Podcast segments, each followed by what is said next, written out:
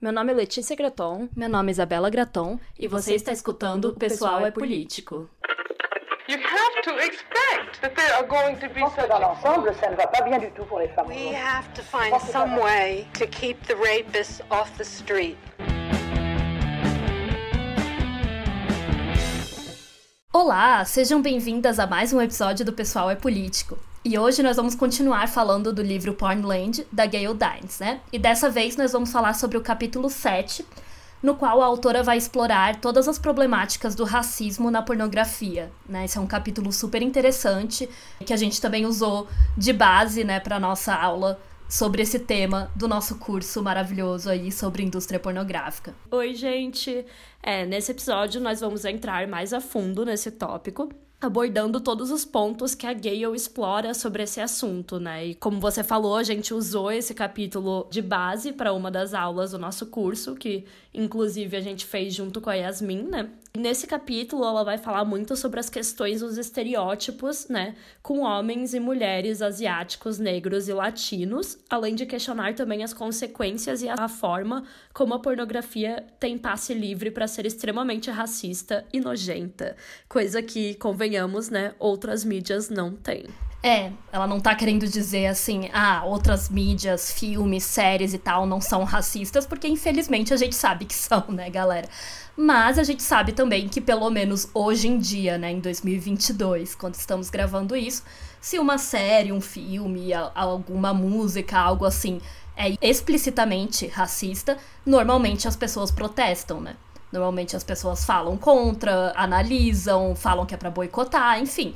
Hoje acho que a gente já tem um pouco mais dessa consciência, né? Não quer dizer que isso não aconteça, claro, mas normalmente as pessoas se manifestam contra essas coisas mais explícitas, enquanto o que ela vai comentar é que na pornografia parece que ninguém liga, assim, né? Porque, assim, na minha concepção é muito aquela coisa do, ai, na pornografia, foda-se, tá ligado? Vale tudo.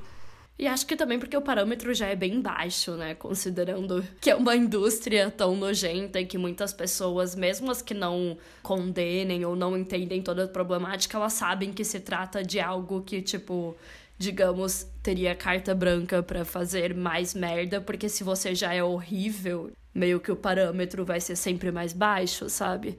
Cara, é tão escancarado, sabe? É tão nojento e eu realmente, enfim, fico muito chocada. A gente vai falar mais, né, quando a gente entrar nas questões que ela aborda nesse capítulo, mas é assim, cara, eles nem, nem escondem mesmo, assim, né? Convenhamos. É, é uma coisa muito escancarada, mas é como a Letícia falou, o padrão é muito baixo e tem aquilo, né, que nós já comentamos em outros episódios. Ninguém assiste pornô com uma visão crítica, né? Como o cara normalmente assiste lá se masturbando e tal, ele pode até estar tá vendo umas cenas super racistas, mas ele não vai ficar parando para analisar, sabe? É, eu acho que tem essa questão também, né, da diferença do consumo. Não sei se é tão justo a gente comparar, por exemplo, com outras indústrias, porque é óbvio que essa é consumida de uma forma muito diferente, né? Esse conteúdo não é a mesma coisa que você parar e ver uma série ou um filme, alguma coisa que é só para entretenimento ou para relaxar e tal. Eu acho que tem um outro viés, né, que acaba colocando num lugar diferente, que é por isso que a gente também sempre fala, né, que, que não é não é entretenimento, é exploração, enfim, é outra questão. E é claro que toda hora que a gente vai aqui falando aqui, gente, a gente nunca vai estar tá querendo dizer que, ai, nossa, então a solução é colocar mais pessoas negras nessa indústria. Não é isso, sabe? Ou mais pessoas latinas, ou mais pessoas asiáticas. Mas é interessante, né, ver essa diferença, ver como essa indústria acaba tendo passe livre para fazer absolutamente qualquer coisa e sair pune, né, sair ilesa justamente isso que diferencia ela de todas as outras formas, né, de entretenimento, digamos, e mostra o quão distante tá do entretenimento, né? Eu acho que o quanto não é sobre isso, sabe? O quanto é sobre desumanização, afinal, o racismo é sobre desumanização, né? Então faz sentido que a indústria que mais desumaniza pessoas e aqui pode ser homens ou mulheres, né? Porque os dois são extremamente desumanizados, como a gente já falou no episódio que a gente falou sobre a, as histórias, né, que o pornô conta. Faz sentido que ela se apegue a estereótipos racistas para fazer com que as pessoas consumam também, né? Porque ela tá dentro de uma sociedade extremamente racista. Então. É, exato. Eu acho que isso diz muito sobre, como a Letícia falou, como não é uma mídia normal, tipo um filme, sei lá o que, sabe? Porque se não fosse sobre a desumanização das pessoas, alguém se incomodaria, né, com o uso desses estereótipos. Além de feministas anti-pornografia, que parece que são as únicas que se incomodam no caso, né?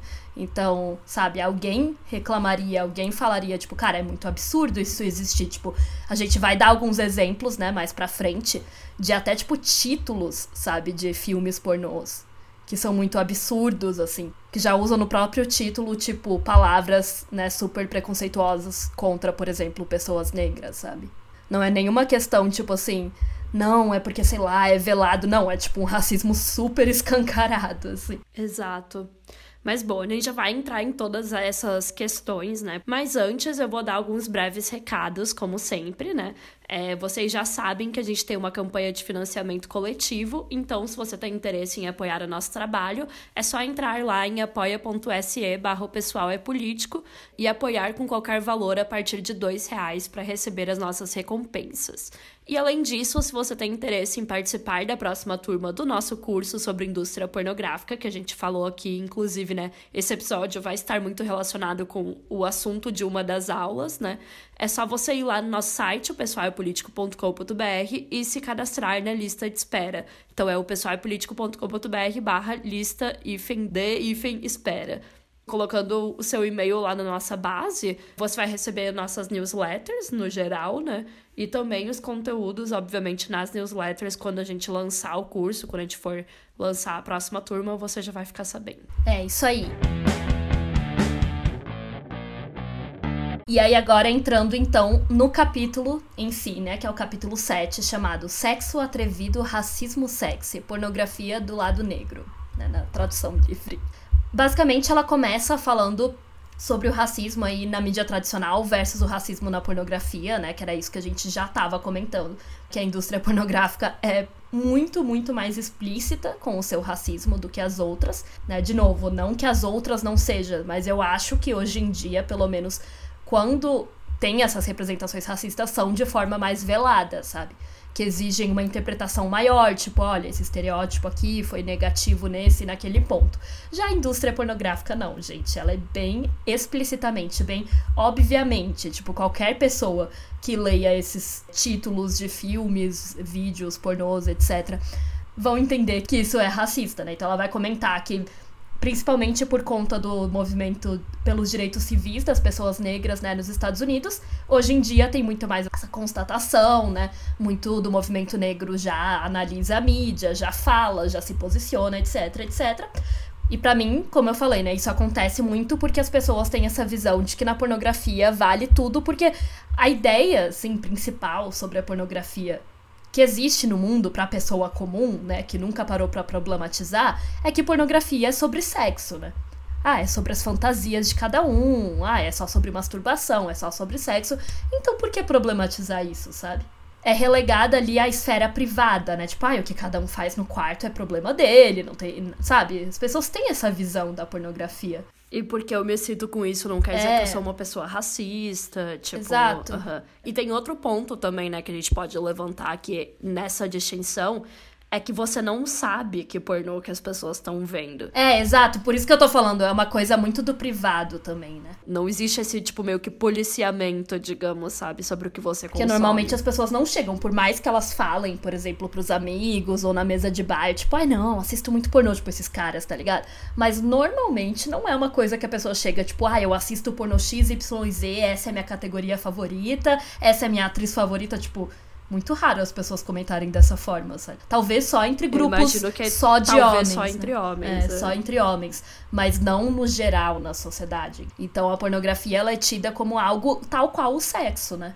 Que é tipo um tabu que as pessoas não podem falar. Tipo, é só entre as pessoas que fazem, é só entre você e você mesmo, no seu quarto, não sei lá. Então não é o consumo da mesma forma que filmes, séries, músicas, etc., que a gente consome e fala disso, né, na internet ou com os outros, tipo, ai, tô vendo tal filme, ai, o que, que você tá achando de tal série? Todo mundo comenta, todo mundo quer dar a sua opinião. É uma coisa bem diferente daí. Mas se a gente comparar no sentido de falar das indústrias, né, é óbvio que a pornografia se aproveita dessa questão de que é um produto do privado, né, do âmbito privado, justamente para perpetuar todos esses estereótipos, todas essas coisas negativas e sair ileso, né? Aí na página 121 a Gale vai dizer: "Ao longo dos anos, em grande parte graças ao movimento dos direitos civis, exemplos flagrantes de racismo que antes eram comuns na grande mídia tornaram-se menos aceitáveis. Isso não significa que as representações racistas são coisa do passado apenas que a indústria da mídia tem que operar com alguma moderação,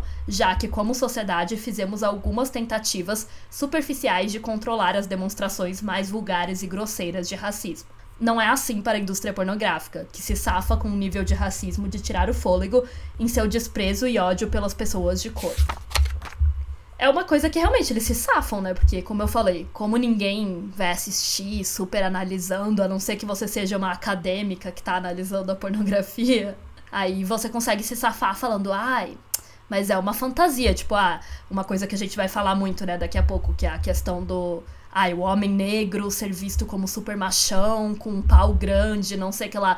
Aí o, cara que assiste esse tipo de vídeo, né, que super animaliza os homens negros não vai pensar, ah, eu tô contribuindo com o racismo na sociedade brasileira, etc, sabe? Ele vai falar, ai, é só meu fetiche, não tem problema. Sim. Para dar um ótimo exemplo, né, desse racismo escancarado, a Gale vai falar sobre um filme pornô lançado em 2007, chamado Long Dong Black Kong, que basicamente, eu não sei como é que, que a gente traduziria isso, gente, mas acho que deu para entender a lógica, que é tipo, falando de um pau grande, de um homem negro, obviamente, e fazendo essa comparação meio tipo Kong, tipo King Kong, assim. Enfim, usando um termo extremamente racista.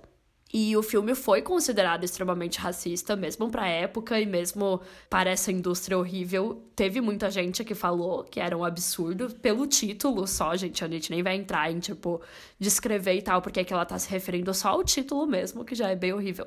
Mas aí o que ela disse que aconteceu é: várias pessoas falaram, tipo, que era um absurdo o título desse filme. E aí o produtor, chamado Peter Reynolds, e vice-presidente da Adam Eve, que é a distribuidora do filme, se justificou dizendo que era apenas uma piada e que as pessoas não têm que levar as coisas tão a sério. Quem nunca ouviu essa, não é mesmo? E assim, é só um exemplo bobo de como as coisas são tratadas nessa indústria, sabe? Não é também como se não tivesse nenhum tipo de repercussão. Claro que tem. Hoje em dia eu não sei tanto, né? Porque talvez já tenha ficado até tão normal, mas assim, ela trouxe um exemplo de 2007, né? E aí a Gale vai falar, né? Ao se referir aos homens negros como monstros, este filme chegou perto demais para o conforto de muitos produtores pornôs. Expôs o que a indústria pornográfica prefere manter abaixo da superfície, que os homens negros são rotineiramente retratados como monstruosos em seu desejo descontrolado por mulheres brancas. Eu acho que esse filme aí já é um ótimo exemplo do que nós vamos falar a seguir, né, sobre a questão de como a raça aparece na pornografia e principalmente essa questão da pornografia interracial, né? Usando atores homens negros e mulheres brancas, que é um tipo de pornô muito popular, né? Que é o que a Gale vai falar, segundo um artigo da AVN, que é a Adult Video News, uma revista sobre a indústria pornográfica, né? Esse é um gênero que estava crescendo bastante e principalmente no gonzo, né? Que é aquele tipo de pornô que nós já comentamos nos outros episódios, que, é, que não tem história, né? Que é basicamente só o sexo e ponto final. E ela explica que esse tipo de vídeo mostra geralmente, né, os homens negros transando com mulheres brancas, que é engraçado, né? Porque se o nome é pornô interracial, poderia ser o contrário também, né? Poderia ser um homem branco com uma mulher negra, por exemplo. Mas a gente sabe que isso não ia vender tanto, né? E que na maioria das vezes essas mulheres são também, tipo, bem brancas e loiras, assim. E tem títulos como Pretos com loiras, paus pretos e bucetas brancas. E claro, vadias brancas com cobras negras. Ai, gente, pelo amor de Deus. Aqui, só pelos títulos, a gente já pode perceber, né? Os estereótipos da raça e principalmente da masculinidade negra, né? Sendo usados para colocar esses homens nesse lugar de quem vai corromper, né? A mulher branca, que da verdade elas seriam essas vadias, né? Que querem algo exótico e diferente que seria o homem negro, né? E que aqui é sempre pintado dessa forma, que a gente sabe que existe esse estereótipo na sociedade como um todo, né? tanto do tamanho do pau, quanto com relação à agressividade, à masculinidade dos homens negros serem mais homens, né, entre aspas, mais machos do que os homens brancos. Então a pornografia, obviamente, usa esses estereótipos, né, que são extremamente prejudiciais, porque se a gente parar para pensar, eles estão completamente relacionados com toda a violência que homens negros sofrem na sociedade como um todo, como homens negros são vistos como perigosos, como um perigo para a sociedade, como, enfim, existia todo o mito do estuprador negro, né, que a Angela Davis também fala muito no livro dela. E tudo isso é extremamente prejudicial. E a pornografia brinca com isso como se fosse algo tipo, ai, ah, o homem negro é mais machão, vai comer as mulheres brancas, etc. Né? Porque, como a gente já comentou, na pornografia pode tudo, é só fetiche, é só sexo. É uma curiosidade que a Gale traz é que o público desse tipo de pornografia, ele é composto majoritariamente por homens brancos, né? Então, esse fato pode parecer um pouco estranho, porque você pode ficar tipo, é, mas qual que é o sentido de um cara branco assistir isso? Ele não vai se sentir pior, ele não vai se sentir menos homem do que aquele homem que ele tá assistindo, sabe? Muitas vezes os vídeos também incluem, tipo, piadas e é, falas sobre como ele é melhor do que o homem branco, sabe? Mas, como a Gayle vai comentar, faz sentido se você parar pra pensar que a pornografia é baseada né, na desigualdade e na humilhação das mulheres, né? Na, na verdade, faz bastante sentido. Porque o cara vai assistir isso e ele vai, tipo, ver a mulher sendo mais explorada, né? De certa forma. Por um homem que seria mais animalesco do que ele, né? Porque o homem branco é colocado como o homem que é civilizado, o homem que é certo, blá blá blá. É, mas eu acho que faz sentido porque, tipo, a pornografia já animaliza os homens no é. geral, né? E já faz com que eles, por exemplo, a própria experiência da pornografia geralmente é, tipo, um cara comum, normal, assistindo, mesmo que não seja negro, mas, tipo, os caras do pornô, eles já têm, tipo, paus extremamente grandes, Exato. já é uma coisa muito fora da realidade, sabe? Então eu acho que a raça, nesse sentido, acaba entrando como uma coisa mais fantasiosa ainda, sabe? Sim. Como um fetiche mesmo do tipo poder se ver nesse lugar que eles acham que tem mais poder, porque daí ah, é o cara mais animalesco, que tem o pau maior e coisa do tipo. E eles podem se imaginar dessa forma por um tempo, é, mas, mas não, é não precisam viver o racismo, sabe? É, exatamente, não é ele. Então acho que meio que pega essa coisa da fantasia, sabe? Como seria se eu pudesse ser assim, sabe? Mas é, é interessante mesmo, como você falou, eu acho que é curioso esse dado. E a gente poderia ver mais pesquisas a fundo, gente. A gente está falando aqui do que a Gale trouxe nesse livro, né? Não sei se todas as pesquisas se continua sendo assim, sim. mas vamos considerar que eu imagino que sim. Até por ter muito esse fetiche mesmo, sabe? Essa dominação. Porque como a pornografia já é esse lugar meio que da, de fazer a coisa que seria imoral, né? Que não seria, tipo, tão civilizada, digamos. Para os homens brancos, eles poderiam se projetar nesse lugar, né? Do cara negro, que pode fazer o que quiser e que daí tá distante deles também, né? Sim, a gente vai falar mais a fundo sobre essa questão mais pra frente, né? Quando ela for entrar mais especificamente na questão do homem negro. Mas é bem isso que a Letícia falou, essa questão de você se imaginar como aquele cara, né? E eu vejo também essa coisa do interracial como algo, tipo, entre aspas, exótico, né? Porque é, é algo que a Gale vai comentar muitas vezes, assim, como a raça na pornografia coloca a pessoa branca como normal, né? Então, tipo, homens e mulheres brancos no pornô são o comum. Mulheres negras, homens negros, um pornô interracial é como se fosse um fetiche, né? Uma coisa diferente. E a pornografia usa muito disso, tipo, tanto para negros quanto para asiáticos, quanto para latinos, qualquer pessoa que não for branca, né?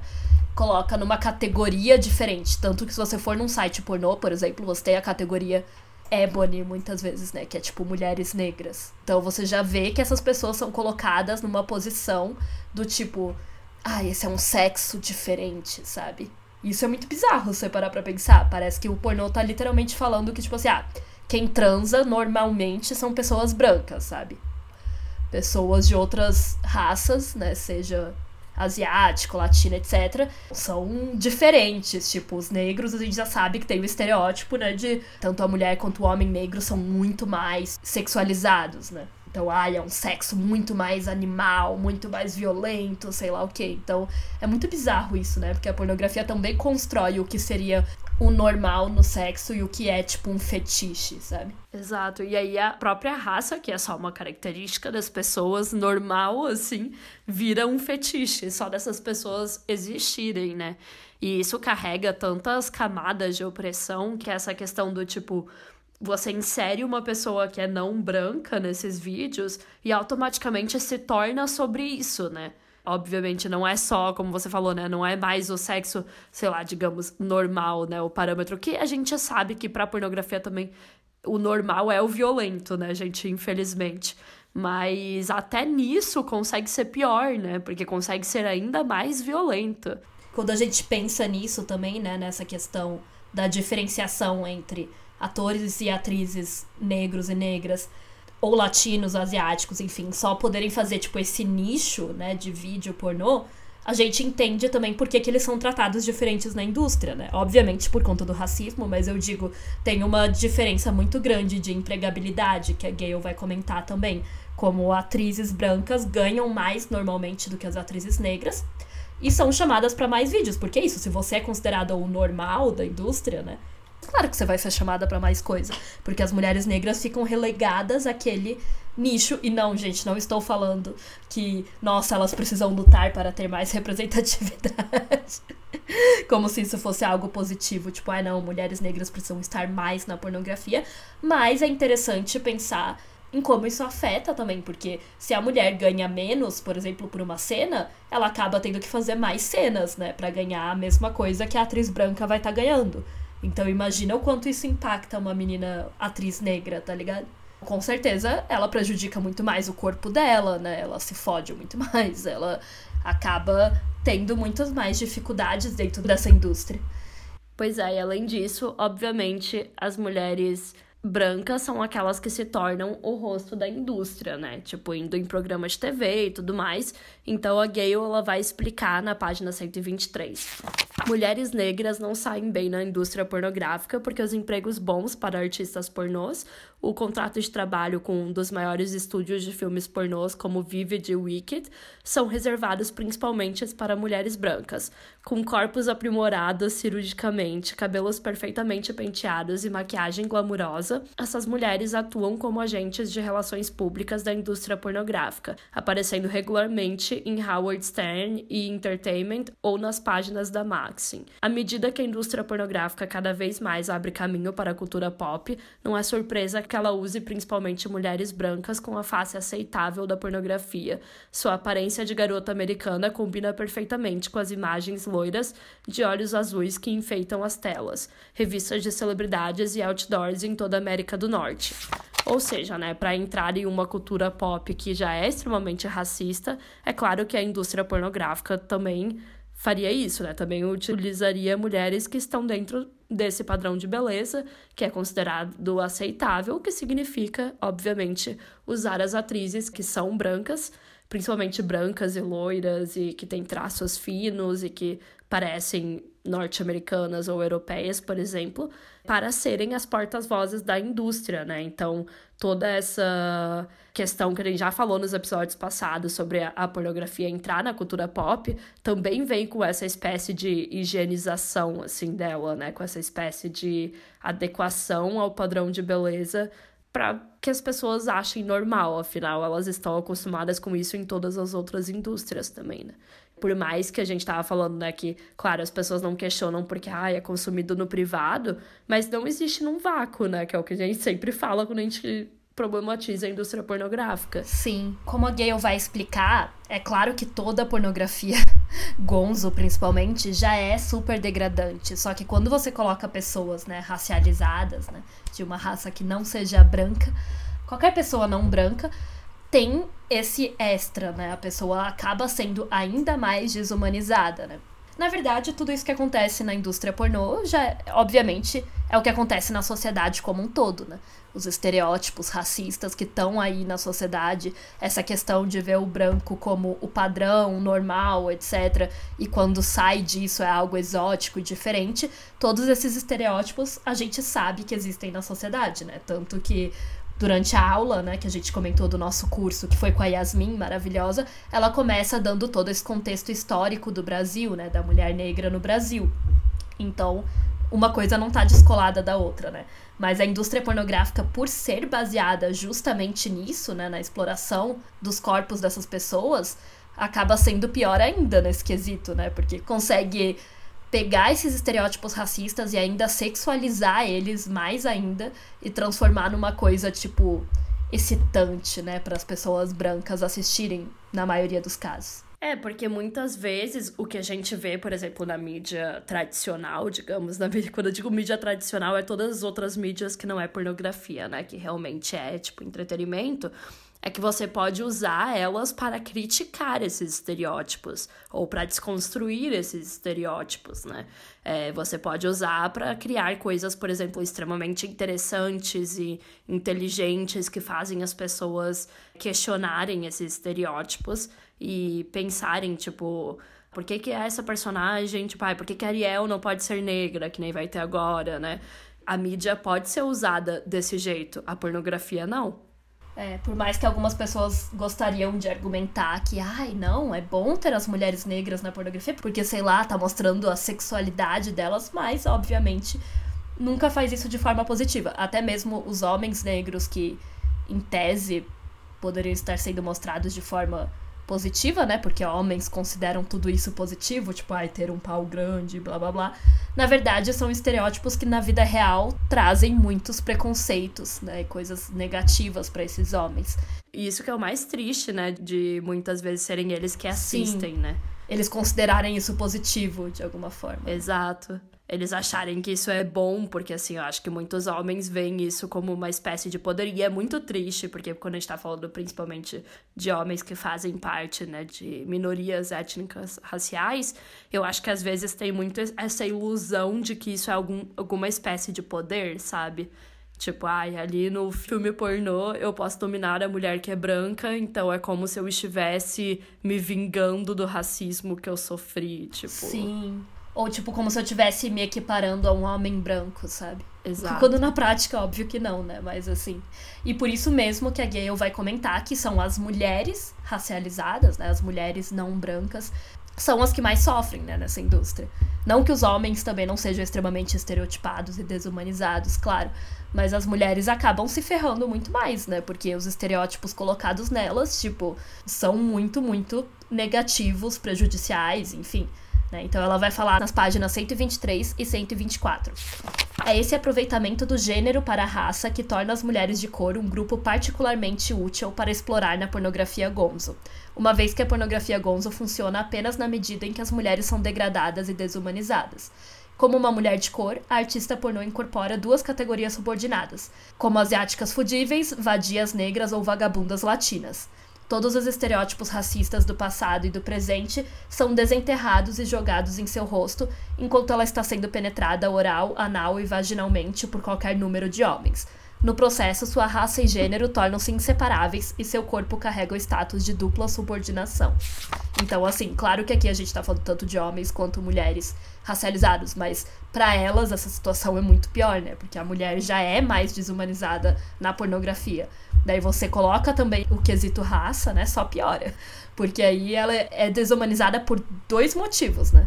Além dela ser a mulher que já tá nessa posição normalmente submissa, né? De receber muitas violências, etc. Ela ainda tem esse estigma da raça em cima dela, né?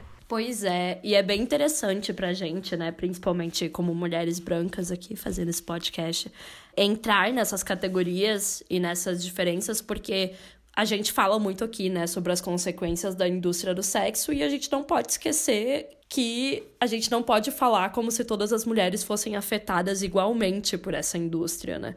Porque não é assim que funciona, nem as atrizes e nem as mulheres que consomem ou que se relacionam com os homens que consomem. É claro que é diferente, assim como todas as formas de opressão, né? A etnia, a raça, ela tá conectada com o gênero. Na verdade, elas participam do mesmo sistema, né? Uma coisa tá atrelada à outra, então na pornografia isso é muito visível e é sempre importante que a gente tenha esse pensamento, né? Que a gente entenda que uma coisa não dá para ser separada da outra. Então, se a gente tá falando de indústria do sexo, a gente tá falando principalmente, né, de quem sofre com ela, que são mulheres negras, mulheres asiáticas, mulheres, como a Isabela falou, a gente vai usar o termo não branca ou racializadas, né, que seriam as mulheres mais exploradas dentro dessa indústria, porque, claro, gente, a indústria inteira é uma merda, mas é sempre bom pontuar que é uma merda diferente para mulheres diferentes, não é mesmo? Então, vamos entrar aqui nas categorias que a Gale vai trazer. Ela vai considerar, né, mulheres não brancas na pornografia e ela vai começar falando sobre as mulheres asiáticas. As mulheres asiáticas, gente, o estereótipo delas, é, caso vocês não saibam, mas eu imagino que vocês saibam, Vão ter vários estereótipos específicos e também depende da parte da Ásia, claro, mas eu vou falar no geral porque a maior parte desses conteúdos não distinguem, por exemplo, a Ásia é um, um né, todo um continente ali, toda uma área ali do mundo, mas é claro que esses estereótipos não distinguem muito de que país que a pessoa é. E no geral, assim, falando muito por cima, o estereótipo da mulher asiática é principalmente aquela coisa da infantilização, né? Aquela coisa da submissão, de serem mulheres que são extremamente submissas, que abaixam a cabeça muito fácil. Então ela vai trazer aqui, né, por exemplo, o estereótipo da geisha, o estereótipo da China doll e o das flores de lótus, que seriam essas mulheres Imagine uma flor de lótus, né? Que seria tipo essas mulheres mais fechadas, que dificilmente se abrem para os outros e que têm essas características de serem pequenininhas, infantilizadas. No geral, mulheres que, para a pornografia, são colocadas meio que nessa categoria meio que de criança mesmo, né? Que é uma coisa que a pornografia gosta bastante também. E quando a gente pensa na quantidade de conteúdos, né, que existem voltados para a ideia de corromper uma menina santinha, digamos, a gente pode considerar que, obviamente, as mulheres asiáticas se encaixam nisso e que, claro, vão ter muitos conteúdos sobre elas, né? Afinal, o ponto da pornografia é tipo, ah, mostrar que na verdade elas são vadias, mas que elas têm cara de santinha mas no fundo elas são tão vadias quanto qualquer outras. Então a pornografia, ela mostra que essas mulheres asiáticas, elas são descritas como inocentes, obedientes, ingênuas, submissas e fofinhas, e que elas fariam de tudo para agradar os homens, porque elas foram criadas para isso, né? Considerando que a tradição cultural da maior parte dos países, tipo, por exemplo, como o Japão, é elas abaixem a cabeça e que elas sirvam os homens, por exemplo. Então, vem muito desses estereótipos que você com certeza já viu em vários lugares na pornografia isso é levado ao extremo. Eu ia falar que eles exploram isso, mas não vou nem dizer que eles exploram. Eles exploram e eles extrapolam esses estereótipos, levando para extremos, como eles fazem com tudo, para hipersexualizar isso, né? Para vender como uma coisa sexy e legal e incrível. E aí a Gale vai explicar, né? As mulheres asiáticas são definidas como supervadias graças a seus su supostos excessos sexuais, submissão, habilidade e beleza. Sua suposta submissão é erotizada, pois são apresentadas como completamente impotentes para resistir a quaisquer exigências sexuais que os homens possam ter. Sua impotência é ainda mais reforçada pelas formas como essas mulheres são infantis. Elas são apresentadas como ingênuas, inocentes e sem qualquer agência adulta. Quanto mais infantil a mulher parece, maior a capacidade do homem de explorar e manipular. Palavras como minúscula e pequena e apertada são usadas como uma forma de desenvolver uma imagem de uma vagina que se parece mais com a de uma criança do que com a de uma mulher. Muitos desses sites prometem ao espectador o prazer de ver uma buceta asiática apertada e cheia de um pau enorme, usando aspas aqui, né? Sexualizando assim o desconforto feminino. De acordo com o roteiro Gonzo, essas mulheres são retratadas como amantes do sexo violento e ficam felizes em aceitar o abuso infligido a elas. É, e além disso, a Gale também vai pontuar que muitas vezes essas mulheres asiáticas, né, interpretam personagens que teriam sido traficadas. Isso porque, acho que a gente nem precisa explicar, mas diversos países da Ásia têm esse problema bem grande, né, do tráfico humano é um problema bem grande, né? Existe até os estereótipos, assim, sobre isso. elas acabam entrando em esquemas de tráfico, né? E se tornam prostitutas ali, que não têm, obviamente, nenhum direitos, não falam a língua. É bem horrível, né? Como vocês sabem, mesmo em lugares em que a prostituição é legalizada, como na Nova Zelândia e tal, acontece muito, muito, muito disso, né? Então, o que, a pornografia faz? Claro, sexualiza esse problema que é gigantesco, essa condição, né, de extrema opressão em que muitas mulheres asiáticas no mundo se encontram também, né? Porque como a Gayle explica, no sexo ali do Pornland, esse estado de opressão absoluta é o mais quente que você pode conseguir. Então, em muitos casos, eles usam isso de tipo, ai, aqui você está vendo essa mulher, sei lá, tailandesa traficada. Tipo, eles literalmente usam isso para tornar o site mais excitante, né, pro consumidor. Tem muitos vídeos que é isso, que o sexy de colocar essa mulher asiática ali é ficar falando, tipo, ai, como ela é submissa, ai, como ela não fala inglês, por exemplo, associando com a questão do tráfico. Claro que em muitos casos eu não duvido que também seja, né? Mulheres traficadas, muitas vezes além de serem prostitutas, também têm que atuar como cam girls ou como atrizes pornôs, né? A gente não retira essa possibilidade, porque essas indústrias estão todas conectadas, né? Mas mesmo que não seja, que seja só tipo o plot do vídeo, olha que horror, gente sexualiza uma coisa extremamente exploratória, assim. Pois é, e aí em comparação com as mulheres asiáticas, né? A Gayle vai falar também sobre as mulheres negras. Ela diz que as asiáticas são as que mais aparecem na pornografia e depois viriam as mulheres negras. E elas surgem como o estereótipo oposto a esse que eu falei anteriormente, né? Afinal, na própria cultura pop, a gente sabe que é assim. Enquanto as asiáticas são consideradas naturalmente submissas, obedientes e femininas, afinal, que é a feminilidade, senão a submissão e a obediência, as negras são consideradas o contrário. É comum você ter estereótipos, por exemplo, da angry black woman, né, que é aquela mulher nervosa e brava, estressada, todas as características que são o oposto da feminilidade. Então aqui tanto em características físicas, né, quanto em atitude, as mulheres negras são consideradas aquela mulher que vai responder o cara, Sim. que vai reclamar das coisas, que não vai aceitar quietinha. E aí o papel do sexo pornográfico seria domesticar elas e fazer com que elas aceitem o papel subordinado de mulheres, né? E aí a Gayle vai dizer então que elas são apresentadas como tendo um tipo de sexualidade particularmente excessiva e incontrolável que leva um homem de verdade, seja ele negro ou branco, para lidar.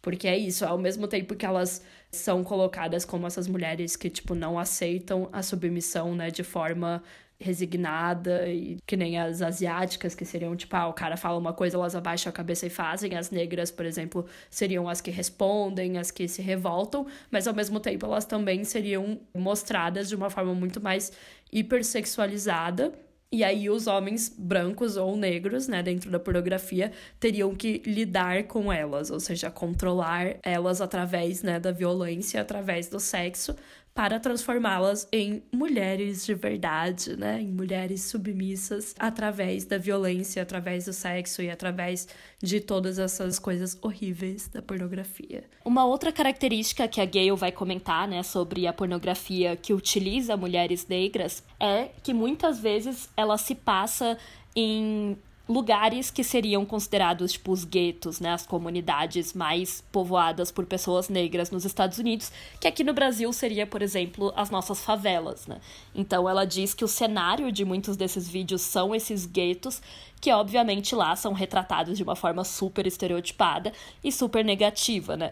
Como se fosse um lugar sem lei, cheio de criminosos, com um monte de prostitutas e cafetões que são mulheres e homens negros.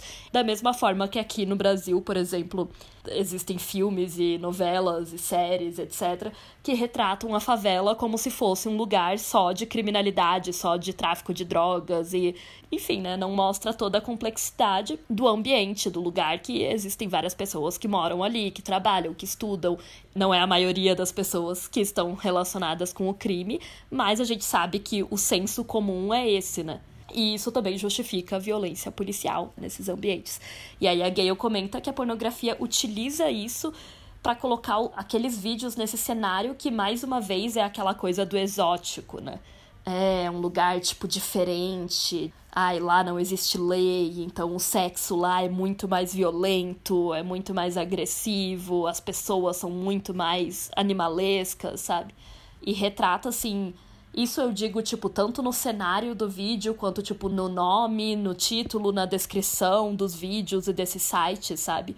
Muitas vezes ele utiliza termos bem pejorativos para falar dessas mulheres que são da periferia. Hood rats, uma, uns termos bem negativos, bem escrotos. E também, né, utiliza descrições horrorosas, né? Ela vai dar o exemplo de um vídeo que uns homens encontram uma mulher no supermercado, uma mulher negra, né, obviamente, que mora nesses guetos, e aí ela tá sem dinheiro para comprar comida para os filhos dela e os caras oferecem dinheiro em troca de sexo, né, basicamente, né, que ela se torne, fazem ela se tornar uma prostituta. E no início ela diz não, porque, claro, as mulheres negras são sempre representadas dessa forma, tipo, agressiva, com atitude, etc. Mas depois ela fica tipo, ai não, eu realmente preciso do dinheiro, porque eu tenho um, dois, três, sei lá quantos filhos. Então ela acaba transando com o cara ali. E é, é esse o maravilhoso enredo do vídeo, gente. Eles pegam um problema social, né? Mulheres que realmente vivem na pobreza, vivem com pouco dinheiro, realmente têm que sustentar seus filhos, às vezes são mães solos, etc. E colocam isso de uma forma sexualizada, tipo, ai, vamos aproveitar então para transformá-la em uma prostituta. E esse é só um exemplo, né, dos vários vídeos que utilizam esses estereótipos, que envolve não apenas a mulher ser uma mulher negra, né, mas também ser uma mulher negra pobre. Sim, que é a questão da classe, né? Que tá sempre muito atrelada. Muitas vezes não é necessariamente, gente, como a gente tá falando de vídeos que não ficam contando uma historinha. Assim como quando a gente falou da mulher traficada, não é que eles falam, ah, você é uma mulher pobre, ó, oh, você é uma mulher traficada. Mas que eles mostram isso através das roupas, da localização, né? Do ambiente. Tipo, é um, um cenário criado em torno disso e usa-se disso para tentar colocar, que nem a Isabela tinha falado, né? Essa questão do fetiche, essa questão de ir para um ambiente que a maior parte desses consumidores nunca nem pisou o pé, sabe? Então é realmente estar tá só no imaginário deles e que seria um, um lugar muito mais excitante, porque é um lugar sem lei, é um lugar onde eles podem fazer tudo o que eles quiserem, sabe? Então tem muito isso, assim. É, é muito nojento e mexe com vários estereótipos horríveis que são extremamente prejudiciais.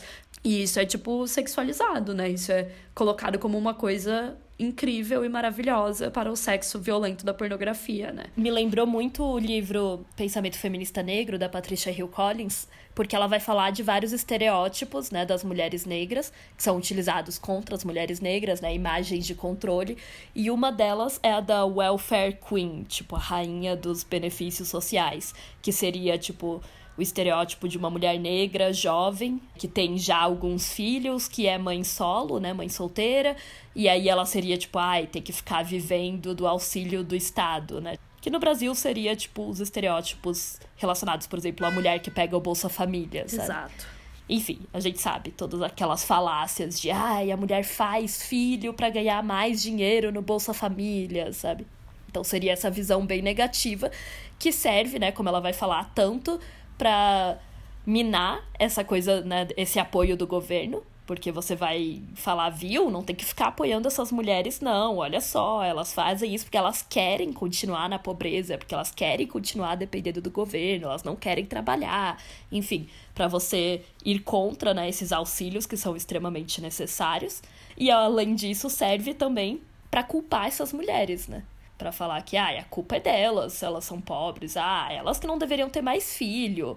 É, para justificar os problemas sociais, né, e culpabilizar o indivíduo, Sim. que é muito E na comum, pornografia assim. isso é pior ainda, porque eles ainda pegam isso e sexualizam, né?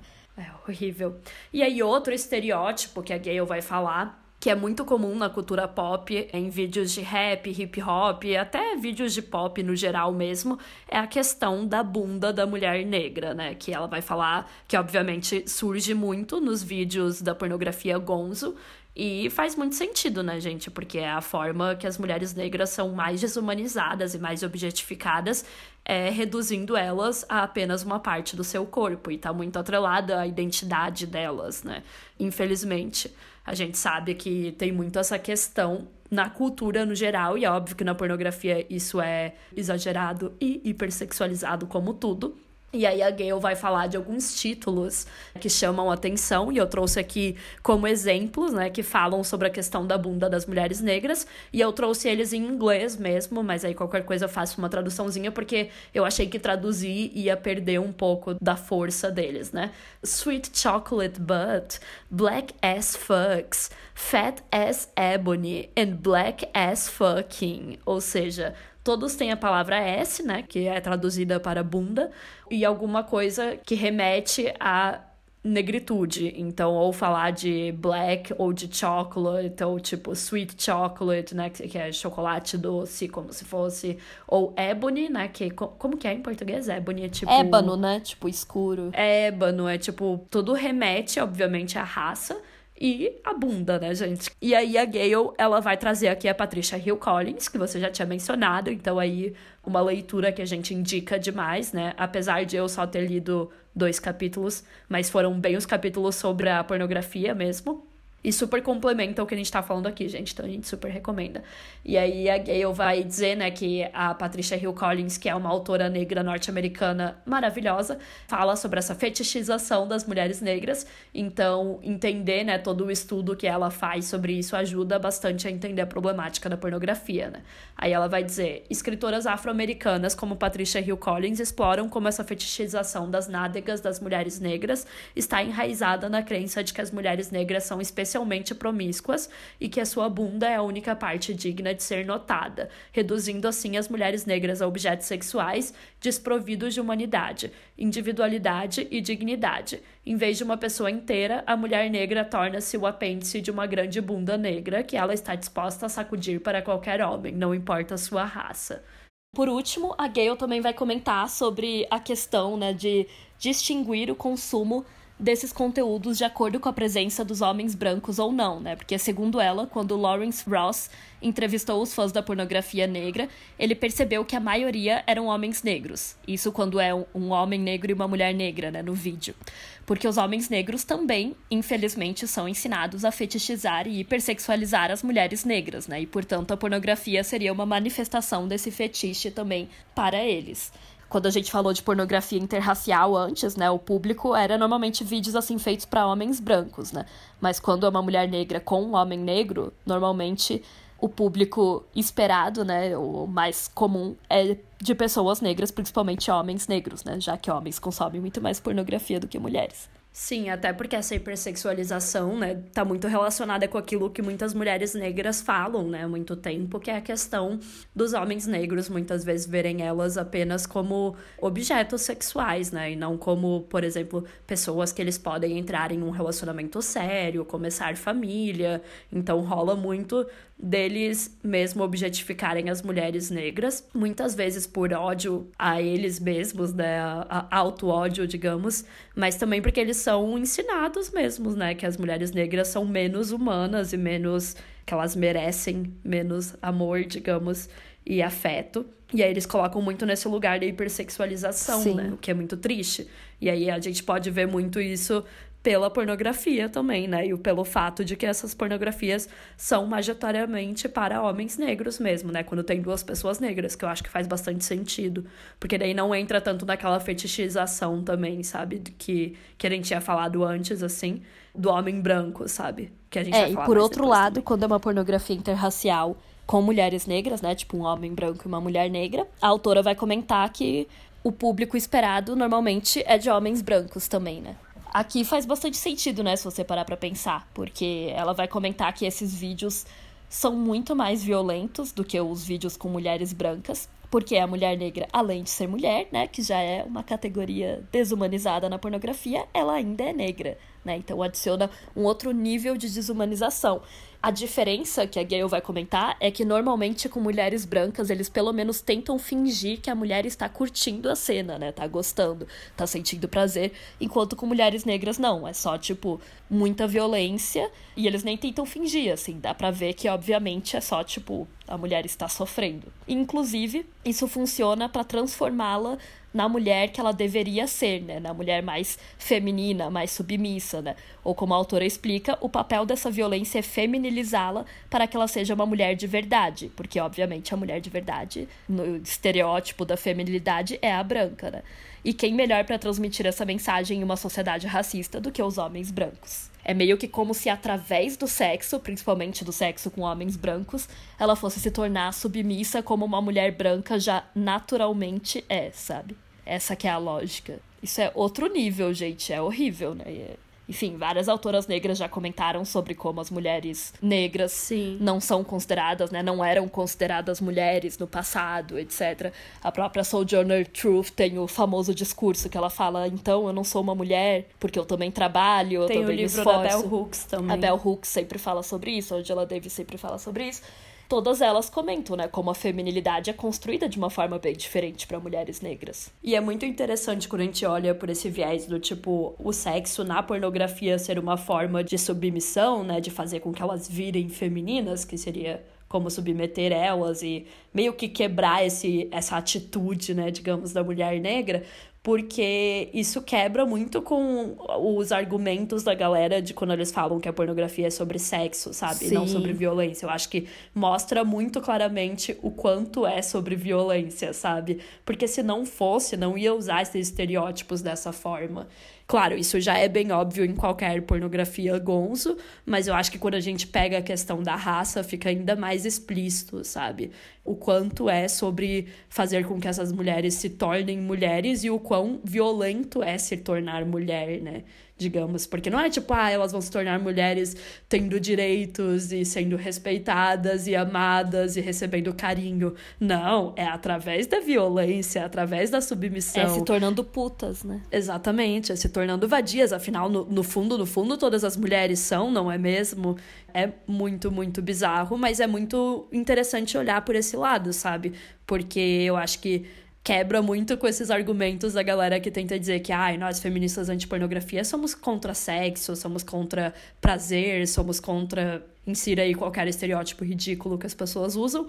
Porque não, velho, tipo, eu acho que no momento em que você para pra analisar o que, que é esse sexo da pornografia e principalmente nessa questão da raça, você vê como ele é usado de forma violenta, né? Como ele é usado como uma, uma forma de guerra mesmo, né? E, e contra essas mulheres para transformá-las, digamos, na feminilidade né, para fazer com que elas se submetam à feminilidade. Então mostra quanto esses estereótipos de gênero e de raça são cruéis, é, né? não. É que, de novo, né, comentando sobre o livro da Patricia Hill Collins, se você pegar só o texto da Gayle Dines, claro que dá para entender e tal, mas eu recomendo muito ler também as autoras negras, né, que falam sobre isso, não necessariamente sobre pornografia, mas que falam sobre a representação das mulheres negras na mídia, sobre esses estereótipos e tal, porque aí você vai entender muito bem, né, como que a pornografia funciona dessa forma. E deixa bem claro, como a Letícia comentou, que não é sobre sexo, né? É sobre dominação. Porque aí o cara branco precisa dominar aquela mulher negra, né? Precisa transformá-la na mulher calma, submissa, não sei o que lá, que naturalmente a mulher branca, né, já é, supostamente. É, e a asiática também. Porque é uma sim. questão que coloca até de uma forma meio biológica, sabe? Isso é muito bizarro. Tipo, eu vai comentar como as mulheres negras são apresentadas, tipo, ai, como muito mais devassas, né? Como muito mais promíscuas, etc. Como se isso fosse uma questão da biologia delas, sabe? Tipo, por elas serem negras, elas já são assim. Tipo, Exato. porque a feminilidade para elas é construída de uma forma diferente. Enquanto a mulher branca ainda tem a coisa do, ai, bela, recatada e do lar, sabe? Ainda pode ser a esposa, pode ocupar esse lugar. A mulher negra não, né? Ela só ocupa aquele lugar de objeto sexual. Sim, depois de falar desses estereótipos das mulheres, a Gale vai falar também dos homens, né? Dos homens não brancos na pornografia. Porque é claro, né, gente? A gente sempre fala aqui, é claro que as mulheres são as mais exploradas nessa indústria, mas ninguém fica de fora, não é mesmo? Claro que outras minorias étnicas, raciais, também aparecem para os homens. Então, é claro que esses estereótipos também vão aparecer, também vão ser explorados, mas de uma forma diferente, né? Então, ela vai falar primeiro sobre os homens asiáticos.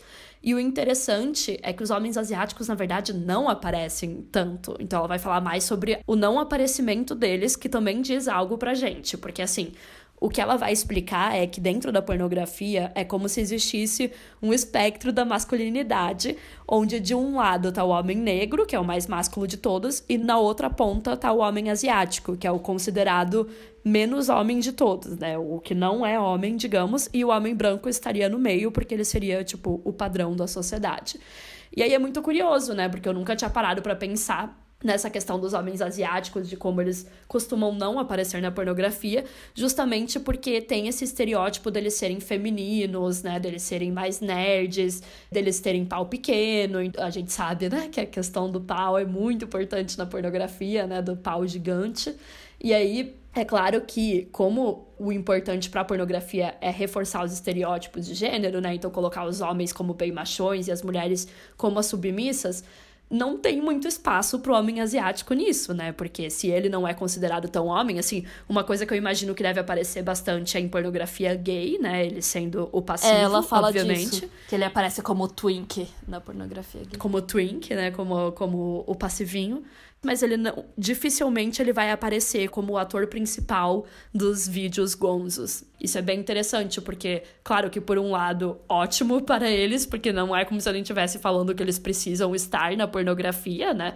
Mas a gente sabe que eles não estão ali, não é porque, tipo, ai, vamos poupá-los, né? Vamos poupá-los dessa indústria, e sim porque existe todo esse estereótipo que é extremamente negativo, que afeta os homens asiáticos na vida real, que é essa coisa do, ah, ou eles são, tipo, não têm sexualidade, ou se eles têm, é, tipo, extremamente feminina. Então, Exato. Então, ai, ele vai ser o gay ele vai ser a, a mulher da relação, ele tem o pau pequeno, ele não sabe conseguir mulheres, né? Tem muito estereótipo que é reforçado, tipo, na cultura pop, talvez é, não tanto quanto isso, na pornografia, na cultura mas... pop você pensa, tipo, no asiático nerd, geek, que não pega é, mulher. exatamente. Asexual, sabe? É, de, tipo, não ter desejo sexual, ou quando tem é muito, tipo, ah, ele tem, mas ele só fica se masturbando sozinho, porque ele não consegue pegar mulheres, então tem muito isso, assim, sabe? E aí, obviamente, né, na pornografia, isso acaba significando que eles não aparecem tanto, e quando eles aparecem, sempre tem esse, esse estereótipo do tipo, ah, um homem negro ou branco ensinando ele a ser homem, digamos. Sim. Inclusive, nessa questão de representatividade, a autora vai citar um pornógrafo asiático, que é o Daryl Hamamoto, que também é professor da University of California, Davis ou seja, ele é, tipo, diretor de filme pornô e também é professor nessa universidade. E que milita aí pela representatividade. Diferente, né? Essas, essas profissões juntas, é. meio peculiar, mas tudo bem. Ele milita também pela representatividade do homem asiático no pornô, né? Então ele produz apenas filmes e vídeos e tal com homens asiáticos. E ele fala, tipo, ai, é uma questão de orgulho asiático, a gente também tem que estar na pornografia, tipo, enfim, né, gente, coisa de homem. Não, assim, é muito patético se você parar pra pensar, porque essa é uma lógica super falha, né? Não é como se ele fosse combater o racismo colocando homens asiáticos na pornografia. É uma coisa assim, quase como se ele tivesse buscando a aprovação do homem branco, né? Até porque, uma coisa que a gente falou ali também no começo do episódio, as pessoas que estão por trás dos estúdios, que estão mais lucrando, são homens brancos, gente. É, na sua maioria. Na sua maioria, né? Por mais que tenham atores, por exemplo, de outras raças e tudo mais, ok, mas, tipo, quem tá lucrando são homens brancos que controlam a maior parte das produtoras e tudo mais. Então, quando aparecem esses atores de outras raças, geralmente o que eles querem é bem isso, sabe? É essa comprovação do tipo, ah, eu quero ser homem que nem você, então eu também quero explorar mulheres que nem você. Por favor, me deixe entrar nesse clubinho da masculinidade, me deixe provar que eu também posso ser masculino que nem você. E óbvio que a masculinidade na sociedade e na pornografia significa ser violento, né? Então... É, e uma coisa que é muito clara, assim, é tipo, cara, não vai mudar, entendeu? O cara branco não vai te ver igual ele. Exato. Não é porque você tá fazendo vários vídeos com homens asiáticos que o homem branco vai achar que você é macho igual ele. Porque isso não vai acabar com o estereótipo do asiático feminino, sabe? Não vai acabar com o racismo, sabe, amigo? Tente outras coisas. Tente, tipo, sabe, organizar movimentos sociais, educar as pessoas, etc. Não fazer pornografia. Até porque eu imagino que quem vai assistir essa pornografia normalmente vai ser homens asiáticos. Pela Sim. questão de, tipo, ah, quero me sentir representado, sabe? No caso desse pornógrafo, vai adiantar pra, é, pra, pra ele lucrar, os bolsos né? dele, né? Na verdade, sim. A Universidade da Califórnia não tá pagando tão bem, galera, não sei. E como a Gayle comenta, obviamente, é muito escroto você falar, tipo, ah, isso é sobre o orgulho de ser asiático, porque você tá falando só de homens, né? E as mulheres asiáticas, isso não faz absolutamente nada por elas. Muito pelo contrário, porque se você coloca só atores e atrizes asiáticas, com certeza ainda vai utilizar os estereótipos da mulher asiática submissa, Sim. etc. Vai continuar sendo extremamente machista, sabe? Então, tipo, ai, orgulho de ser asiático, orgulho para quem? É o orgulho da masculinidade, não é do, do ser asiático, sabe? É só porque você quer se sentir um homem. Exato. E o que, que é no se caso, sentir um homem um branco, homem, porque né? assim como a feminilidade padrão é a feminilidade da mulher branca, né? A masculinidade padrão também é a do homem branco, né? Sim, exatamente. É bem isso, porque é tipo, como o oprimir, seja tipo através do assédio, do estupro, do abuso, etc., é o que faz o, o homem homem, né? Nesse sentido, pra cultura, digamos. Aí eles, tipo, ah, não, então eu quero participar desse clubinho também, sabe? Eu quero que os homens brancos me aceitem nesse clubinho da masculinidade, então eu vou mostrar que eu sou que nem eles. É triste, gente, é muito triste, é patético. Ao invés de ser tipo, né, vamos construir tipo, o que significa ser homem para a gente, né, digamos, que, que não precisa ser igual do homem branco. É por isso que na página 135 a Gale vai falar: apesar de todas as tentativas de remasculinizar os homens asiáticos, parece que serão necessários mais do que alguns sites pornográficos para mudar os estereótipos dos homens asiáticos que há muito fazem parte da consciência coletiva dos americanos brancos. Enquanto os homens asiáticos forem vistos pelos brancos como feminilizados, é improvável que eles sejam de muito interesse para os usuários de pornografia brancos. Por isso, confunde a demarcação de gênero entre mulheres e homens. E aí, por último, né, a última categoria que a Gale vai analisar e vai trazer aqui dos homens negros, né? Porque outro estereótipo muito presente na pornografia, principalmente nos vídeos interraciais, como a gente já comentou, é do homem negro super masculino, que tem um pauzão, que é muito animalizado também, né? Eles normalmente são representados de formas extremamente racistas, extremamente violentas, como estupradores, criminosos. Tem vários estereótipos, como a gente já falou também da questão do gueto, né? Então, muitas vezes. O cafetão. É, é o cafetão, o cara que é criminoso, que tá em gangues, máfia, essas coisas assim. Extremamente estereotipado, gente, porque a pornografia é cafona e usa todos os estereótipos possíveis e toscos que vocês conseguem imaginar e que são extremamente prejudiciais para esses homens na vida, né? Porque a gente sabe que faz com que muitas pessoas tenham medos deles e ajam de formas violentas, né, com eles e principalmente que justifique a violência policial, né, que a gente sabe que é um problema muito grande tanto nos Estados Unidos quanto no Brasil, não precisa dizer isso para vocês. E é óbvio que a pornografia não ajuda, não é mesmo? Então esse tipo de representação é extremamente problemático. E na pornografia aparece como algo muito sexy, né? Porque é diferente, é exótico, é algo que dá poder para aquele homem. Então é como se na pornografia o homem negro é a epítome da masculinidade, sabe? Quando eu falei aquela coisa do espectro, ele tá no ponto mais alto daquele espectro, no principal, né? No mais homem de todos. Então isso é muito glorificado na pornografia, né?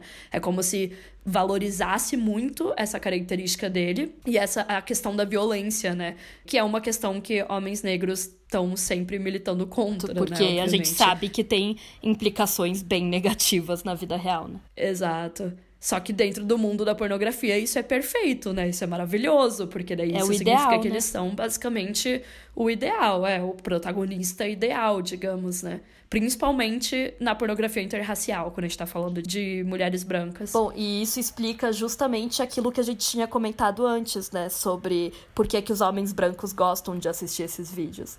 Porque se aquele é o cara ideal, por mais que ele seja diferente do cara ali que tá na tela, ele se identifica com aquele cara. Porque é o sonho dele ser daquela forma, entendeu? Igual quando a gente comentou sobre a Playboy, como o cara que lia Playboy não era o Playboy, ele não era o cara rico, mas ele lia aquilo e queria ser aquele cara, né? E também porque permite você se distanciar daquilo, Exato. Permite você se distanciar, tipo assim, imaginar aquilo, ai, como seria se eu fosse assim, sabe? Se eu tivesse esse pau desse tamanho, se eu fosse másculo desse jeito, mas ao mesmo tempo você sabe que na vida real você não é. Então você consegue assistir aquilo ainda com um certo distanciamento, tipo, você quer se identificar com aquele cara, é o seu ideal de masculinidade, mas você ainda tem um distanciamento para poder apreciar aquilo sem ficar tipo, ah, eu não sou violento desse jeito, sabe? Então o homem branco ainda pode, tipo, utilizar esses estereótipos racistas para dizer, tipo, não, violento é o homem negro, não sou eu, sabe? Exato. E se você parar pra pensar no estereótipo, né, do mito, por exemplo, do estuprador negro, que a Angela Davis vai falar muito em Mulher, Raça e Classe, é muito útil pro homem branco, né? Se distanciar Nossa, é 100%. disso. Perfeito. Porque aí ele coloca é perfeito, porque daí ele vai, tipo assim, sentir aquele prazer, na hora se identificar com o cara, tipo, ah, eu queria ser assim, mas depois ele pode falar, não, eu sou um cavalheiro, não sei que lá, quem é violento com as mulheres são os homens negros, eles que estupram. Não, o mito do, do homem negro estuprador é perfeito para homem branco, porque daí, por exemplo, faz com que as pessoas acreditem que os perigos estão só Sim. Nos guetos, nas favelas, na ruas, esquina, exato. nas ruas escuras e não dentro de casa, né? Não, E não na sociedade, né, na alta sociedade, entre Exatamente. as pessoas ricas e, enfim, que foram para boas universidades, estudaram em boas escolas, etc. Então você coloca aquilo como uma coisa marginal, tipo assim, ah, eu não sou isso, sabe? Mas você acha muito sexy, muito excitante, por isso você assiste esse pornô, né? Porque você quer ver aquela Exato. mulher sendo humilhada por um cara negro. Mas ao mesmo tempo, você quer se colocar depois, né, na vida real, não quando tá assistindo, né? Porque, de novo, o pornô é sobre essa questão do privado e tal, então o cara não vai falar também que ele curte ver isso, mas depois, na vida real, ele vai colocar o homem negro como muito mais violento do que ele, sabe? Sim, e é muito cômodo, tipo, para pessoas brancas no geral, principalmente homens, mas eu sei que mulheres também consomem, infelizmente, pornografia. Ir para esse lugar, né, do gueto, por exemplo, esses lugares marginalizados só naquele momento, né, só naquela fantasia, e aí depois voltar para sua vida normal. Então você não precisa lidar com, por exemplo, você ser um homem negro, com você lidar com racismo, com violência policial e Com etc. o resultado também desses estereótipos, né? Exato. Então, para eles é muito divertido. Sim, digamos. e ao mesmo tempo também tem uma outra questão, né? Que pornografia é sobre você violentar aquela mulher de diversas formas, né? Então, na cabeça desses caras brancos, ela estar sendo violentada por um homem negro é ainda mais degradante, sabe? Exato. Porque se ela está sendo violentada por um cara que, teoricamente, né, nos estereótipos, na cabeça deles, nas ideias racistas das pessoas, é menos humano do que o cara branco, é ainda melhor pro cara branco, porque ela tá sendo humilhada por um, um homem que é, tipo assim, menos humano do que aquele homem branco. Exato. Gente, é assim, é horrível, sabe? Tipo, vocês entendem que a gente tá falando aqui da lógica, né? Óbvio, não que a gente acha isso, mas, tipo, é a lógica daquele vídeo, sabe? Sim. E faz total sentido também, né? Se você parar pra pensar de novo que pornografia não é sobre sexo, e sim sobre violência, sobre degradação da mulher. Porque Exato. aquele sexo do pornô é 100% sobre isso. É sobre você violentar a mulher de diversas formas diferentes. Por isso que a Gale explica na página 136. No mundo da pornografia, quanto mais uma mulher, branca ou negra, for degradada, melhor será a experiência da pornografia para o usuário. E que melhor maneira de rebaixar uma mulher branca aos olhos dos homens brancos do que tê-la penetrada repetidamente por aquilo que foi designado como sexualmente perverso, selvagem e debochado. Um produtor de pornografia interracial diz que seus filmes mais populares são aqueles em que a pureza da sagrada mulher branca é comprometida, mesmo que a garota branca seja tão suja e cheia de doenças quanto humanamente possível. É. E ela vai comentar isso porque se você parar pra pensar na sociedade estadunidense, né, principalmente, até uns anos atrás, quando rolava toda a segregação, o mero fato de um homem negro olhar para uma mulher branca podia causar um linchamento dele, sabe? Surge muito também a questão do mito de, tipo, falsa acusação de estupro, né? Que é o único lugar que funciona, né, É, gente? que realmente às vezes as mulheres brancas realmente- faziam essas falsas acusações. Vários homens negros foram linchados por conta disso. Então a Gale vai perguntar, véi, como que os Estados Unidos foi de você linchar um homem por estar, tipo, só olhando pra sua mulher branca, né? Ou você linchar um homem negro, pra, tipo, você se masturbar ao ver isso, sabe? Pois é, né? Olha que, que bizarro, sabe? Daí ela vai explicar que, na verdade, é a mesma lógica, né? De certa forma. É aqueles extremos que, no fundo, eles vêm do mesmo lugar, né? É, no fim ele vem do mesmo lugar, porque ele, de novo, mantém o homem branco intacto, né? Porque ele continua sendo o cavalheiro maravilhoso, perfeito, que trata as mulheres bem e blá blá blá. Coloca o homem negro como o perigoso, que você tem que se livrar, né? E os homens negros continuam sendo as principais vítimas, né, de violência, assim. Então, na verdade, a lógica meio que permanece a mesma, porque a mulher branca continua sendo, tipo, pura, não sei que lá, só que a pornografia pega essa lógica e distorce no sentido de que não, a gente quer ver ela sendo corrompida. Isso é divertido, isso, isso é, é divertido, ah, gente. isso é sexy, isso é excitante, porque a gente quer humilhar essa mulher, sabe? Porque é muito, tipo, a forma que os homens negros são representados é tipo, ah, eles têm esse pau gigantesco que vai machucar a mulher de diversas Sim. formas e assim fazer ela perder essa inocência, né, digamos, que existe da mulher branca, né, de tipo, ai, recatada e do lar, que nem você falou. E assim, claro que todos os homens são retratados como desumanos e robóticos na pornografia, como a gente já comentou em outros episódios, mas no caso dos homens negros, parece que é a própria biologia que faz eles agirem dessa forma, né, digamos. E assim, muitos vídeos interraciais comparam a masculinidade branca com a negra e colocam os homens brancos como menos masculinos e como perdedores, enquanto os homens negros são os verdadeiros machos, né, entre aspas, que conseguem satisfazer as mulheres brancas. Ela até descreve, né, um vídeo desses, tipo, que é a mulher é casada com um cara branco e daí ele é, é tipo preso, sei lá, tipo numa gaiola assim, enquanto o cara negro transa com ela na frente do outro, sabe? Tipo, é, que é para falar, tipo, estou corrompendo a sua mulher, assim, e eu sou muito melhor Exatamente. do que você. Então a mulher fica falando, ai não, o pau dele é muito melhor. É, e aí entra em todo esse debate que a gente falou no episódio todo, né? Que é essa questão de tipo, tá, mas aí o homem branco não iria se sentir desvalorizado, tipo, que nem nesse vídeo que eu descrevi, né? Tipo, porra, o cara tá sendo corno ali, né, na frente dele se e tal. que tem uns que gostam, né, então. Mas é que, segundo a autora, é como se o consumidor acabasse se identificando com o cara do vídeo mesmo que ele não seja negro, né? Porque daí através desse vídeo ele consegue imaginar como seria a vida dele se ele fosse esse homem selvagem, que já é muito do que a gente falou, né? Tipo esse brincar como se fosse de ser negro, só com a parte que ele quer, que é essa parte da masculinidade. Ou seja, né, esses vídeos reforçam os estereótipos que afetam negativamente os homens negros, enquanto faz o homem branco se sentir bem ao imaginar como seria ser esse cara super masculino que degrada ainda mais as mulheres, né, que tem uma força, digamos, superior para degradar mulheres. E isso mesmo que tenha esses vídeos onde tipo tem o cara branco que tá sendo humilhado, isso é colocado como algo tipo legal, sabe? Porque mostra, tipo, ai, nossa, imagina ser esse cara, sabe? Acho que brinca muito com esse fetiche mesmo. De, tipo, ser superior a outros. Exato.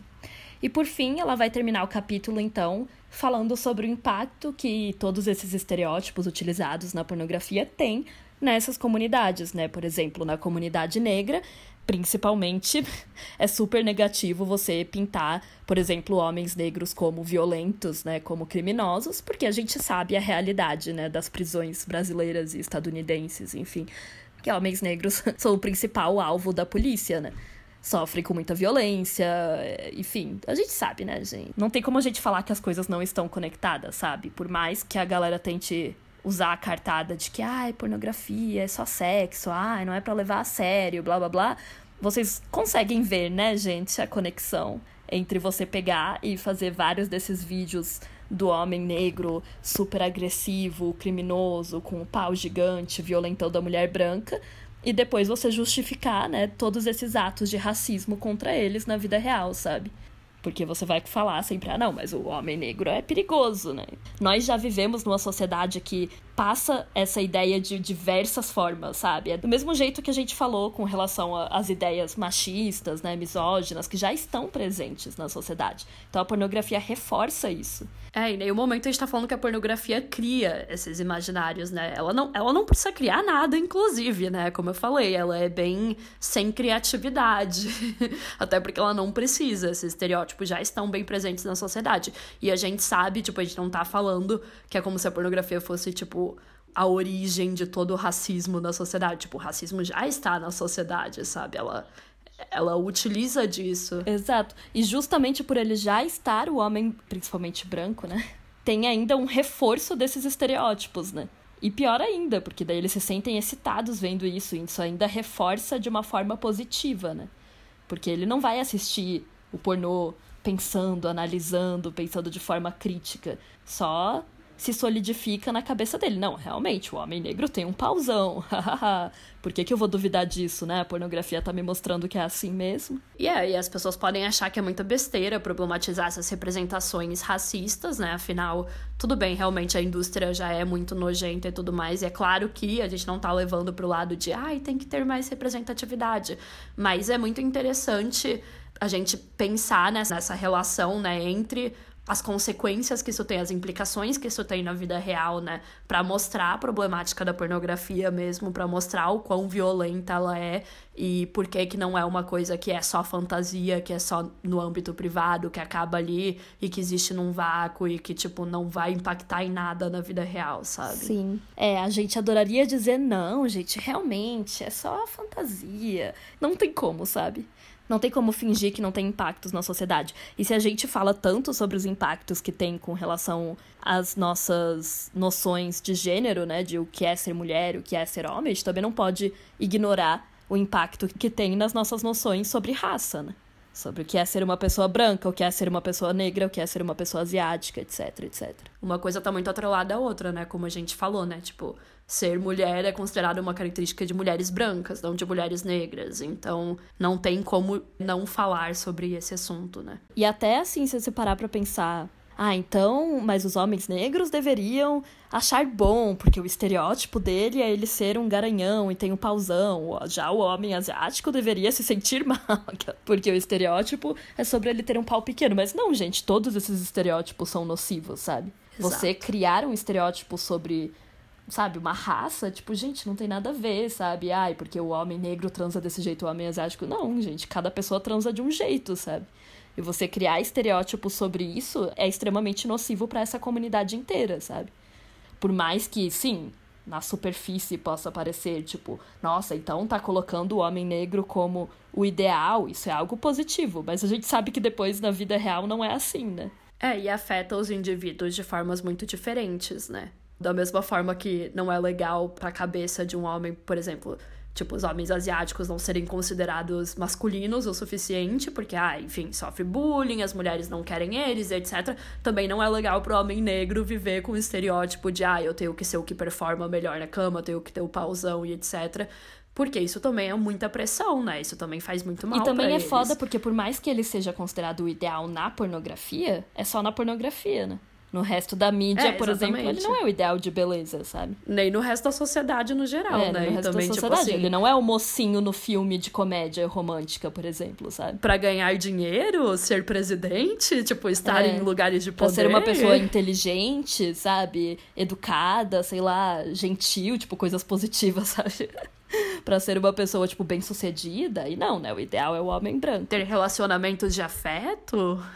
E isso também afeta muito negativamente, né? Porque, enfim, tem vários e vários homens negros que falam isso, autores, enfim, que falam sobre como essa hipersexualização também é super negativa, né? Porque na superfície pode parecer que é bom, tipo, uhul, eu sou o homem ideal, mas na verdade é bem nocivo para eles, psicologicamente falando e tudo mais. Faz, faz muito mal, né, gente? Eles também estão sendo objetificados. Sim. Eles também estão sendo colocados numa posição que é só. Ah, ele só tem aquela função que é de ser hipersexual, não de ser uma pessoa completa, com sentimentos, um ser humano, sabe? Não que qualquer pessoa seja um ser humano na pornografia, né? Porque é o que a Gale sempre vai falar, que todo mundo tá sendo desumanizado ali. Mas o homem branco ainda é considerado o neutro da sociedade, né? Então, me lembra muito a frase da música do Emicida, né? Que ele fala... Como é? Eles dizem que o nosso pau é grande, espera até eles verem nosso ódio. Enfim, tem várias músicas de rap que falam, né, desse estereótipo, obviamente, do quão nocivo ele é para os homens.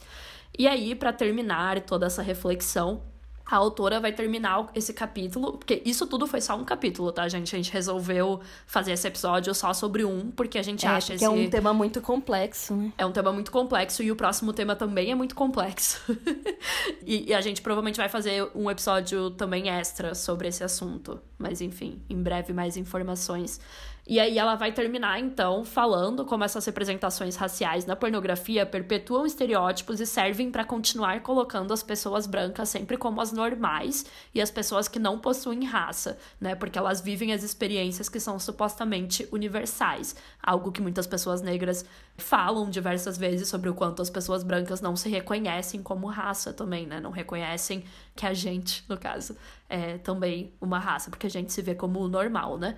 Daí na página 140, a autora vai falar então: na pornografia, todas as pessoas são vistas como menos que humanas, porque todas são reduzidas à genitália. Mas para os brancos, isso não se apresenta como condição de sua branquitude, pois em nossa sociedade, a branquitude é incolor e, portanto, invisível em virtude de seu status de poder. Para as pessoas de cor, no entanto, é a própria cor que constantemente as torna visíveis como um grupo racializado, pois carregam a marca da diferença em sua pele. É por isso que é impossível no pornô para uma pessoa de cor ter apenas uma vagina ou apenas um pênis, já que sua genitália sempre será racialmente visível como uma buceta asiática ou um pau negro.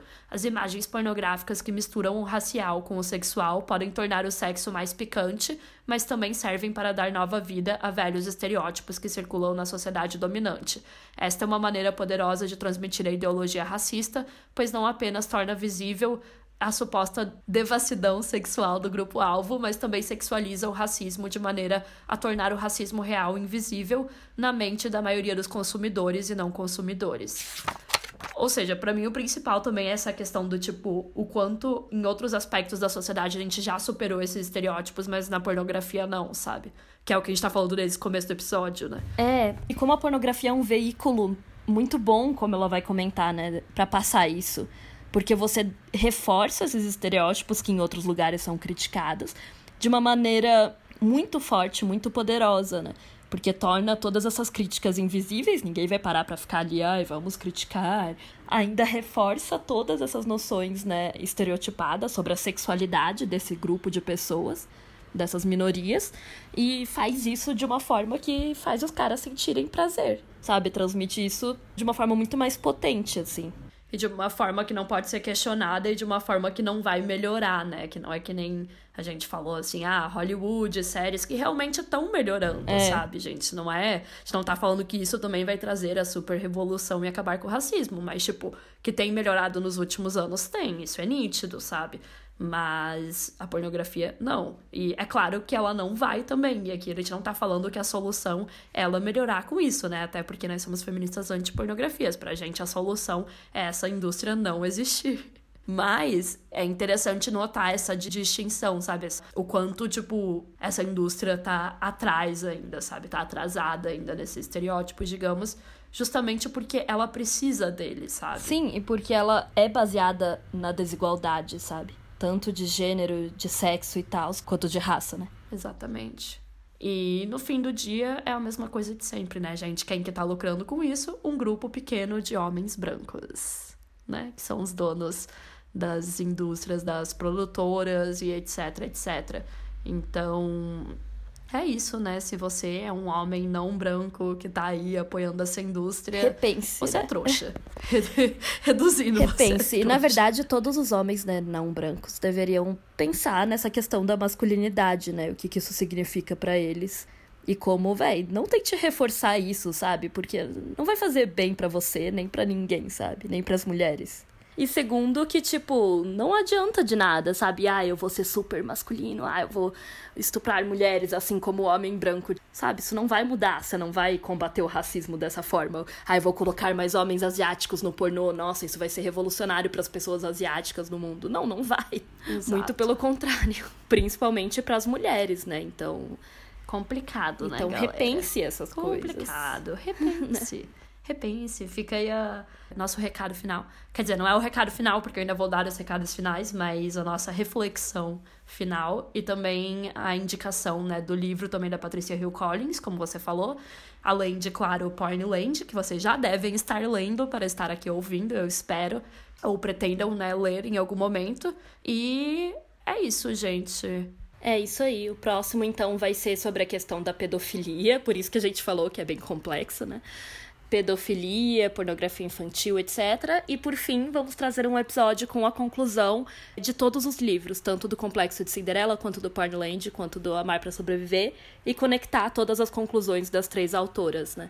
Para terminar essa temporada. Sim, então estamos quase terminando, galera. Estamos quase terminando aí. Agora, no começo de 2023, vem aí e bom, vou dar os recadinhos finais, né? Como sempre, se você gostou desse episódio, não esqueça de avaliar, né? Se você está ouvindo no Spotify ou no, no tocador que você está ouvindo, nos siga nas redes sociais, arroba o pessoal é político no Instagram e arroba pessoal podcast no Twitter.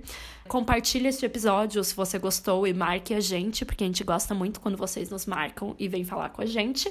E é claro, né, se você tem aí um dinheirinho sobrando e você quer apoiar esse podcast, em apoia.se barra o pessoal é político, você conhece todas as recompensas que você pode ganhar por ser uma apoiadora. E os apoios começam em dois reais. Então, se você tem esse dinheirinho aí sobrando e quiser nos apoiar, fique à vontade, conheça a nossa campanha de financiamento coletivo.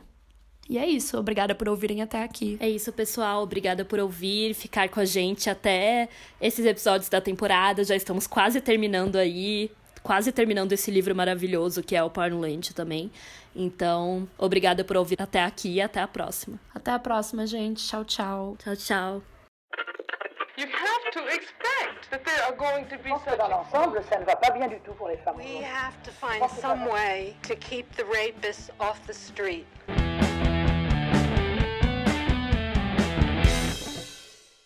O Pessoal é Político é produzido e roteirizado por Isabela Graton e Letícia Graton. A trilha sonora é da Letícia Bergamin, a edição é feita pela Bárbara Rubira e a identidade visual foi desenvolvida pela Manuela Elon.